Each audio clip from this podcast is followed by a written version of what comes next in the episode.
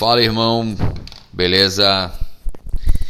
É, voltando aqui a gravar e eu tive uma ideia de gravar, fazer uma conexão com a palavra de Deus sobre alguns ditados populares né, que nós temos aqui.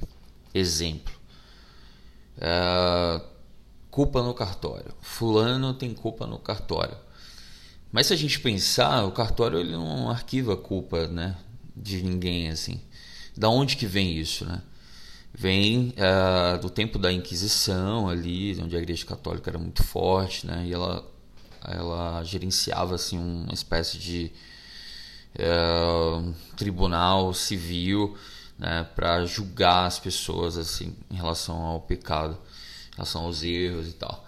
Então vez ou outra o seu nome poderia estar nesse nesse cartório. Então, cartório, esse cartório específico da, que a Igreja Católica tomava de conta, ele catalogava né, os seus pecados.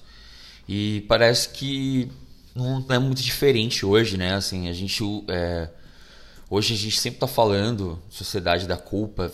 Ah, a culpa é de fulano, a culpa é de cicrano, ah, não é minha culpa, é sua culpa. Desde Adão, assim, Eva, né, que eles vêm colocando a culpa uns nos outros. Então, é, isso, sei lá, é pesaroso, mas é, é, o, é a sociedade que a gente vive, né? Mas assim, eu quero fazer a conexão com a palavra, que é o seguinte: é, falando em pecado, falando em culpa, o que, que a Bíblia fala sobre é, pecado? Né? E assim, o ser humano ele, é ele é caído, né? Nós temos uma tendência a fazer o que é mal depois da, da queda de Adão, mas a gente precisa saber, a gente precisa confessar essa culpa, né? Porque em Salmos 38, 18 fala assim: Confesso a minha culpa, em angústia estou por causa do meu pecado.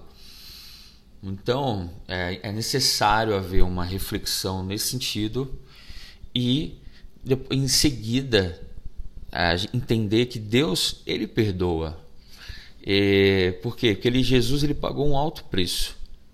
Se a gente vê em Hebreus, né, fala que Hebreus capítulo 10, verso 17, ele fala assim: é, também dos seus pecados e das suas iniquidades jamais me lembrarei. Ou seja, ele perdoa e além de perdoar, ele não lembra onde há remissão de pecados, não existe mais necessidade de sacrifício pelo pecado.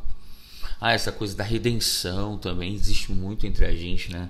Tipo assim, a pessoa às vezes tem um passado é, maldoso, fez algo assim deplorável em algum sentido é, civil, espiritual, e aí não, ela quer se redimir fazendo alguma coisa, né? Então, não acho que é isso, acho que Jesus já pagou e, e é importante você confessar que você pecou, Deus, se for um arrependimento genuíno, ele vai te perdoar, não vai mais lembrar e vida que segue. Porque quem acusa mesmo é Satanás, né? Em Apocalipse 12, 10 fala assim: é, ouvi uma grande voz no céu que dizia: agora é a chegada da salvação e o poder e o reino do nosso Deus é a autoridade do seu Cristo, porque já foi lançado fora o acusador de nossos irmãos, ao qual diante do nosso Deus acusava de noite.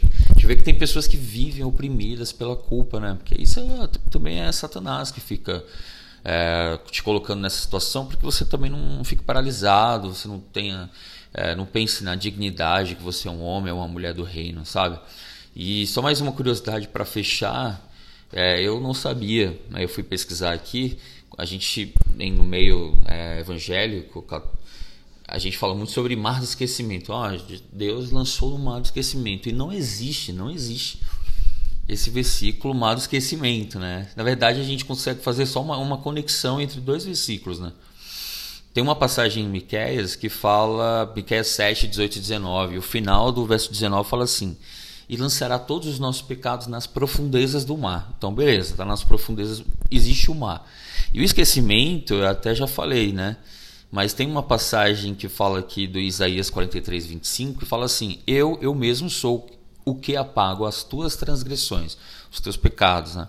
Por amor de mim, dos teus pecados não me lembro. Ou seja, se ele não lembra, ele esquece. Está no mar, está no mar do esquecimento mesmo, né? Mas era essa mensagem que eu queria trazer, assim, E eu vou, eu vou pesquisar mais sobre esse assunto das expressões populares, ditos, né? E vou fazer uma conexão com a palavra de Deus para que a gente sempre quando lembrar disso, opa, não tenho culpa e vida que segue, Jesus já pagou isso na cruz por nós.